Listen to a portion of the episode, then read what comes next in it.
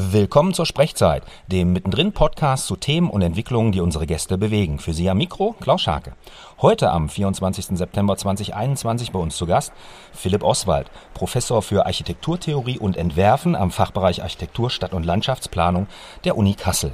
Guten Tag, Philipp. Hallo, Klaus. Philipp, wir sprechen heute über das Projekt Traces, ein transdisziplinäres Forschungszentrum für Ausstellungsstudien, so der offizielle Titel.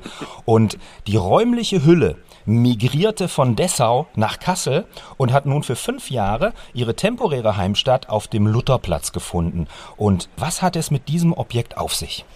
Ja, das ist ein Design-Bild-Projekt, also ein Projekt, was von Studierenden entworfen und gebaut worden ist. Und ursprünglich hatten wir das Haus für Dessau, für das Weltkulturerbe dort des Bauhauses äh, erbaut. Es ist ein vergessenes Bauhausentwurf und eigentlich der bedeutsamste für Wohnideen des Bauhauses. Ein Holzhaus, sehr kompakt, 85 Quadratmeter. Damit wollte man eine Siedlung in Dessau bestreiten. Dazu kam es nicht. Und anlässlich des Bauhausjubiläums haben die Studierenden unter unserer Anleitung das erstmal rekonstruiert, gedanklich, und dann eine zeitgemäße Form gefunden, das zu rekonstruieren. Es stand in Dessau und musste nach anderthalb Jahren dort wieder abgebaut werden. Und dann war die Frage, wohin? Und dann gab es den Wunsch der Studierenden, auch meiner Mitarbeiter, lass es uns doch nach Kassel geben. Es gab zum Beispiel Interesse der IBA Heidelberg. Und da lag es dann nahe, das im Kontext des Documenta-Institutes und des Forschungszentrums Traces sozusagen zu nutzen. Und so kam es dann auch. Vielleicht noch mal ganz kurz zu diesem Objekt. Ludwig Hilbersheimer ist derjenige, der vor 80 Jahren etwa äh, diesen Entwurf gemacht hat, ja? Mhm. Und kannst du vielleicht ganz kurz äh, was zu dieser Person sagen? Ja, also Hilbersheimer war ein sozialistischer Architekt und Städtebauer, der den Hannes Meyer, der zweite Bauhausdirektor, als Bauhaus geholt hatte. Er war von einer unglaublichen Systematik und hat sagen aus dieser heraus Architektur und Städtebau entwickelt, gar nicht so sehr aus einem Stil wollen, sondern sagen eigentlich aus strukturellen Überlegungen. Und dieses Haus entspricht dem auch, es ist in einer Modulbauweise und es ist eigentlich ein Prinzip eines wachsenden Hauses, das man je nach Bedarf anbauen kann oder auch zurückbauen kann und ist in der Hinsicht sehr interessant.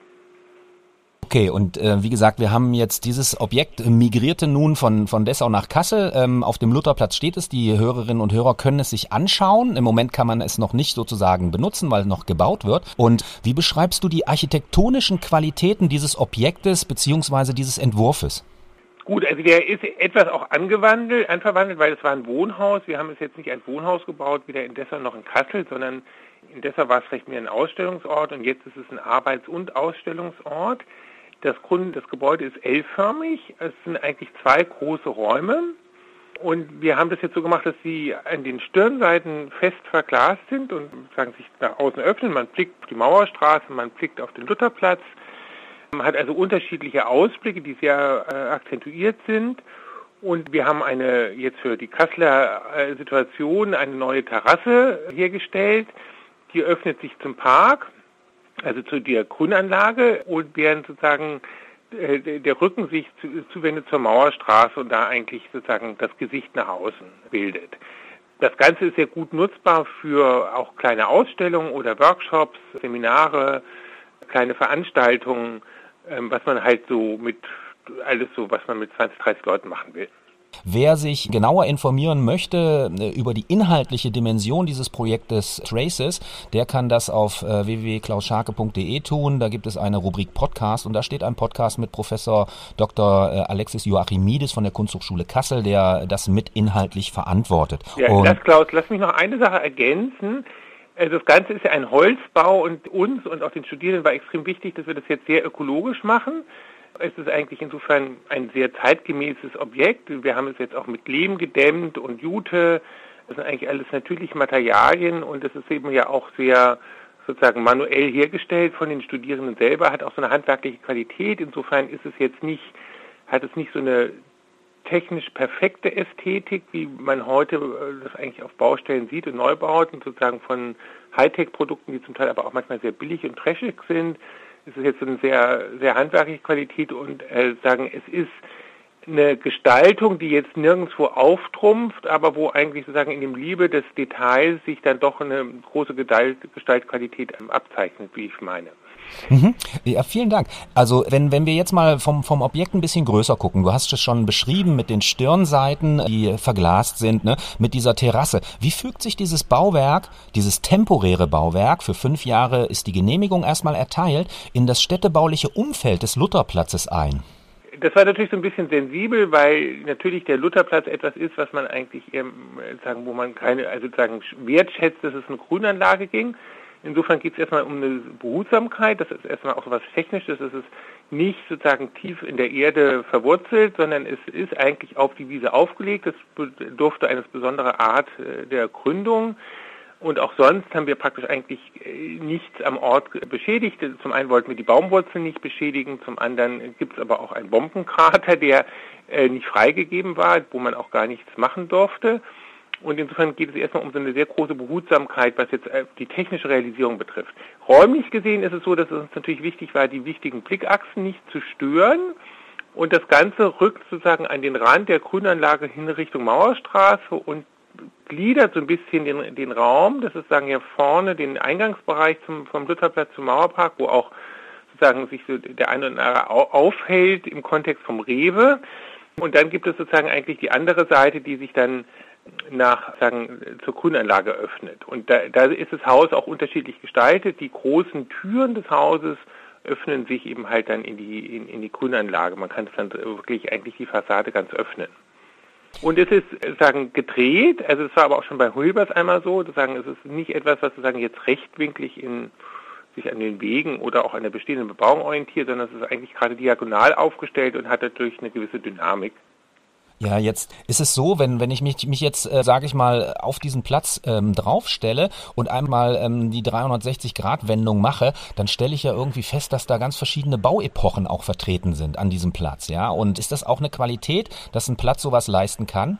Ja, ich denke, das ist, also der ist total unterbewertet. Also ich meine, ist einerseits hochfrequentiert, der Lutherplatz. Es gibt viele Leute, die da morgens und äh, den ganzen Tag über durchlaufen. Aber ich glaube, er ist relativ wenig im städtischen Bewusstsein und das ist eigentlich erstaunlich, weil es einer der Orte für mich in Kassel ist, der am meisten Stadtgeschichte inkorporiert, also verkörpert. Das ist, also die Stadt, die ja so geschunden ist vom Zweiten Weltkrieg, hat er nicht so oft so Orte mit einer historischen Dichte. Und das ist am Lutherplatz einfach toll. Also es sind ja praktisch die alten Gräber, die wirklich also sozusagen hunderte von Jahren Stadtgeschichte abbilden.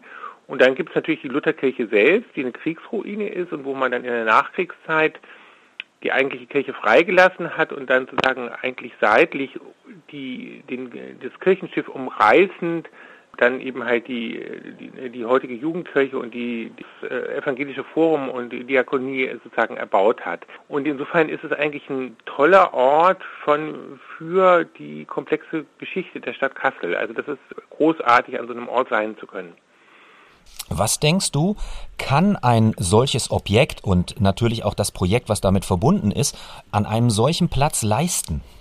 Na gut, ich glaube, also uns war es einfach ein Anliegen, also sozusagen mit dem Haus, dass es eine Kommunikation zwischen der Universität und der Stadtgesellschaft gibt. Also sozusagen etwas, wo also sozusagen die Stadtgesellschaft nicht nur äh, sozusagen Einblick nehmen kann, was an der Universität im Kontext des äh, Documenta-Institutes passiert, also sondern auch, äh, dass sie selber dran sich beteiligen kann. Man spricht ja jetzt heute von Citizen Science, also sagen, dass man die, die, die Stadtbürger selber daran beteiligt, was da äh, gemacht wird.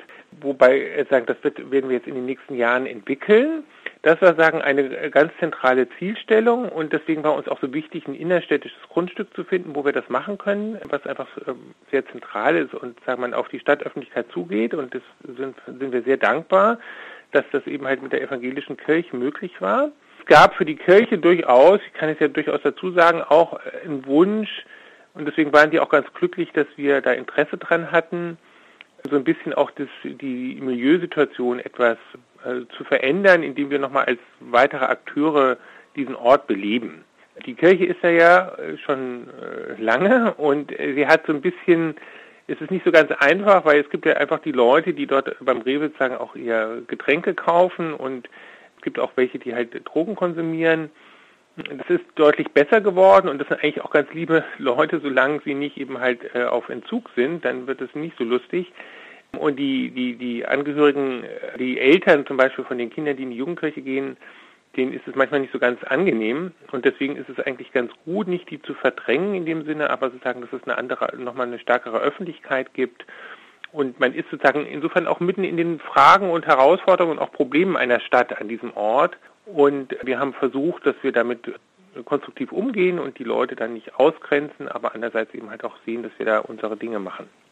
Wie, wie viele andere oder wie Professor Joachimidis auch oder Heinz Bude, der bei der vorläufigen Eröffnung gesprochen hat und eine Veranstaltung moderiert hat, sprecht ihr ganz, ganz gerne und oft von der Stadtgesellschaft. Was ist denn dein Bild von der Stadtgesellschaft? Meine Wahrnehmung ist, dass wir alle was Unterschiedliches darunter verstehen. ja, gut, also an sich, die Frage ist jetzt sagen, ob ob die Menschen einer Stadt sich wirklich als eine Gesellschaft verstehen. Äh, und es ist sicherlich auch richtig, dass man auch mit so einem Projekt und auch selbst an so einem Standort, so zentral er ist, auch nicht, natürlich nicht alle erreichen kann. Vielleicht mal, man kann es ja erstmal vielleicht aus ex, ex äh, formulieren. Mir ist es immer ein Anliegen, diesen Elfenbeinturm der Hochschule zu verlassen und in Dialog mit anderen zu kommen, die andere Lebenssituationen haben, andere Wissens, anderes Wissen, andere Erfahrungen, andere Wünsche.